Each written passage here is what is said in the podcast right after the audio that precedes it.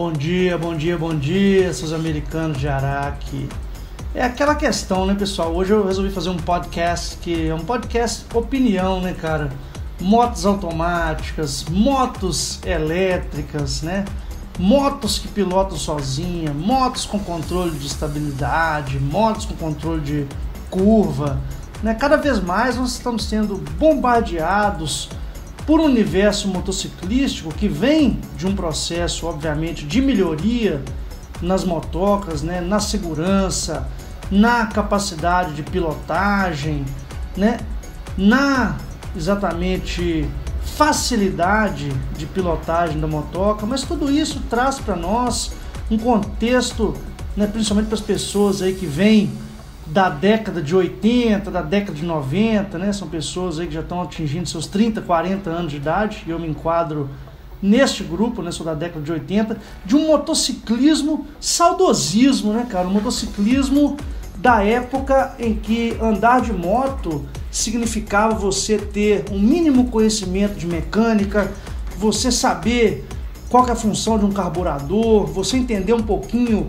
sobre o funcionamento de um motor, ficar admirado com a combustão de um motor, ficar admirado da transformação da reação química de oxigênio mais a quebra da molécula de gasolina né, nas octanagens, produzindo energia elétrica para girar um pistão, para girar um virabrequim, para fazer todo um sistema mecânico né, funcionar impulsionar essa engenhoca de duas rodas oriundas de bicicletas, né, que foram aí bravamente desbravadas no início do século XIX, né, cara, com pessoas maravilhosas, como os amigos Harley e Davidson, como os fundadores aí de grandes empresas como a Royal Enfield, que é do século é é do final dos anos 1890, né, a própria Honda com Soichiro Honda, né, desbravando, trazendo sonho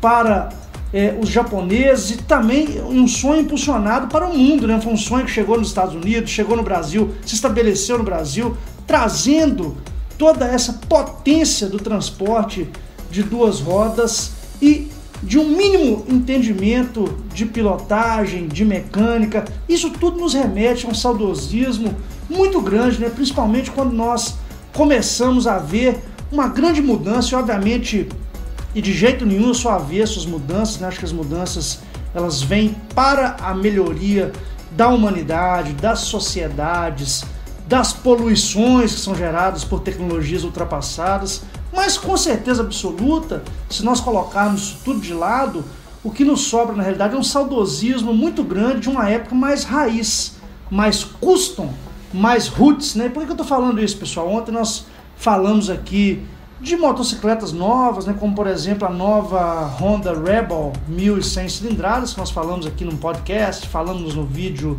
da noite aqui no canal. E a moto simplesmente ela traz, né, para o universo custom várias tecnologias, né, que com certeza serão muito bem quistas, né, mas elas deixam com saudade daquela moto mais roots, mais raiz, carburadona, com freio tambor nas duas rodas, com a dificuldade de pilotagem, porque ela traz controle de tração, controle de velocidade, modos de velocidade diferentes, né? muita tecnologia embarcada, até mesmo um câmbio automático, né, cara? Eu fiquei um tanto quanto chocado com essa notícia, que eu acho que para mim é, o motociclismo de uma maneira geral, pilotar uma moto, a interação que você tem com a moto, né, de sentir a moto enquanto parte do corpo, de sentir as trocas de marcha, de sentir a dificuldade de redução de marchas em algumas situações de curvas e marchas que são necessárias e saber dominar a motocicleta, porque a motocicleta, igual é um cavalo selvagem, ela é domesticada, né, cara? Você pega aí a primeira volta de motocicleta em uma moto totalmente diferente da sua, é um processo de domesticação, né? O aprendizado da pilotagem, todo mundo lembra a primeira vez que conseguiu tocar uma moto para frente, que era entender do controle de embreagem, entender do ponto certo de se liberar a embreagem para a moto andar e conseguir fazer daquilo ali um instrumento, né, que você está dominando, né? trocando marchas, primeira, segunda, terceira, quinta marcha, reduzir para uma quarta, terceira, numa curva, sentir o motor trabalhar, sentir o freio a motor, né? da diminuição da rotação dos pistões ali, tudo isso faz parte deste universo motociclístico, né? E a grande questão que fica é assim, como nós conseguiremos manter esse espírito custom vivo, né? com tanta tecnologia que vem nos dias de hoje? Será que seremos pessoas vivendo em um mundo Mad Max à parte, né?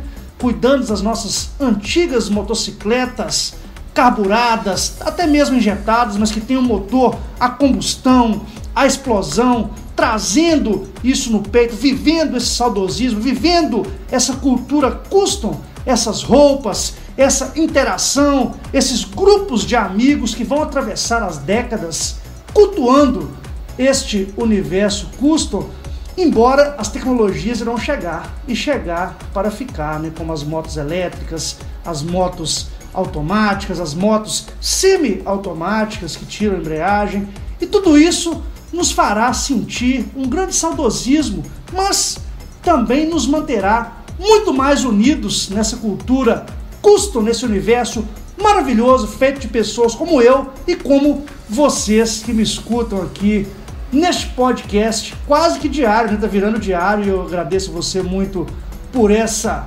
audiência no podcast. Motos automáticas elétricas e motos que pilotam sozinha.